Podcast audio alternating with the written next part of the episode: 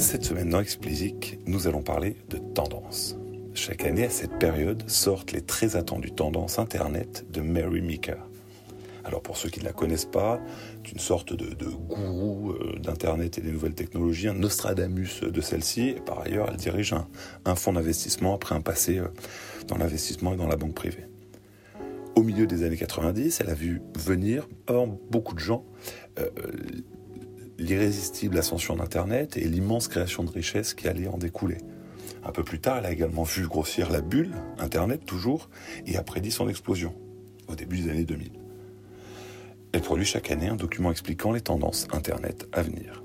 Alors ce document est assez général et traite de plein plein plein plein de sujets, mais il regorge d'informations précieuses pour l'industrie musicale.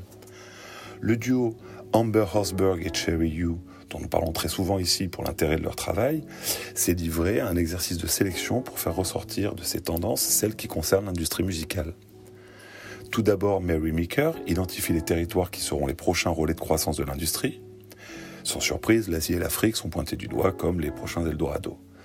L'Asie-Océanie est d'ores et déjà le deuxième, euh, pardon, la deuxième région la plus rémunératrice pour l'industrie. Et on comprend particulièrement le, potentiel de, cette région grâce à un chiffre qu'elle évoque.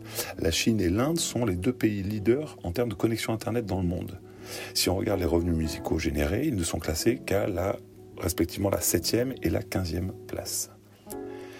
Elle précise également son propos sur le sujet du streaming en expliquant les revenus générés par l'utilisateur dans ces pays resteront très bas par rapport aux standards occidentaux.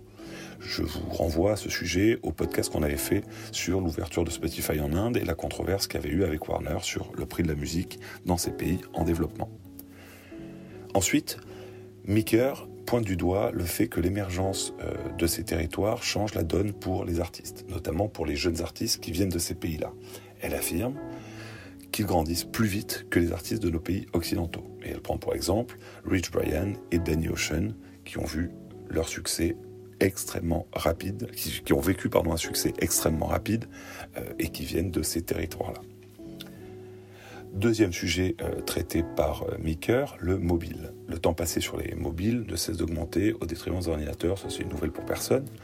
Parallèlement, l'accélération, pardon, parallèlement à l'accélération du mobile, les contenus vidéo adaptés à ce device, c'est-à-dire courts et verticaux, ne cessent de progresser. En Chine notamment, où la puissance des services comme Douyin renforce le phénomène. Il est clair pour Meeker que la découverte de nouveaux artistes passera de plus en plus par le mobile et les contenus qui lui sont adaptés. Meeker poursuit par un focus sur la puissance de l'image.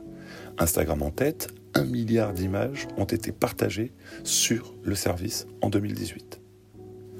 Elle cite le fondateur du service qui, en mai de cette année, déclarait que l'homme a toujours été visuel plutôt qu'écrit, l'écriture étant pour lui un détour. En tout cas, c'est son avis. Pour finir d'étayer son propos, elle évoque la croissance du temps passé sur YouTube et Instagram par les utilisateurs. Là où les concurrents ont tendance à stagner, voire à régresser. Les enseignements pour les artistes sont simples. Privilégiez la création de contenus visuels dépassant le simple recyclage de votre artwork. Pensez vos campagnes pour générer le plus possible du GC. L'UGC, c'est le User Generated Content, le contenu généré par les utilisateurs. Elle poursuit avec l'e-commerce. Aux États-Unis aujourd'hui, 59% des transactions sont digitales et elle voit encore accélérer ce phénomène grâce à l'arrivée du social e-commerce qui à son avis est une très grosse opportunité, particulièrement pour l'industrie musicale. Souvenez-vous de l'épisode consacré au lancement de Checkout sur Instagram. Les autres plateformes n'étant pas en reste sur le sujet, la possibilité de monétiser son audience pour un artiste sera de plus en plus grande. Déjà tendance lourde depuis plusieurs années, la data reste un sujet croustillant. On maîtrise de mieux en mieux l'impact positif ou négatif que la bonne ou mauvaise utilisation de la data peut avoir. Il ressort que les fans sont prêts à donner leur data en échange d'expériences personnalisées.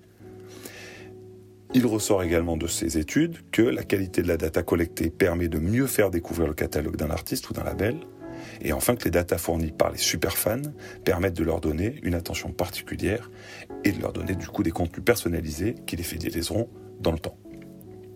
Je vous épargnerai le passage sur les investissements médias que j'ai trouvé moins intéressant pour passer directement à ses prédictions sur le streaming. Son analyse est extrêmement intéressante. Elle part d'une étude listant les raisons les plus souvent invoquées par les utilisateurs pour expliquer le fait de tester un nouveau service. Tout d'abord, l'existence d'un essai ou d'une offre gratuite. Deuxièmement, profondeur des catalogues proposés. Troisièmement, accès à des exclusivités. Quatrièmement, qualité de l'expérience utilisateur. Ce classement fait écho aux propos du CFO de Spotify, Barry McCarthy, qui est l'ancien CFO de Netflix et qui expliquait que l'offre gratuite de Spotify constituait le meilleur réservoir d'abonnés pour la marque. En effet, il affirmait que 60% des nouveaux abonnés de Spotify venaient du gratuit. Ainsi, il réduisait drastiquement le coût d'acquisition de ceux-ci. Selon elle, l'opportunité pour les artistes est de reprendre le pouvoir pendant la lutte pour la domination que se livrent les services de streaming. L'accès à l'exclusivité étant le troisième argument pour attirer de nouveaux clients, l'artiste possède un pouvoir de négociation plus important qu'auparavant.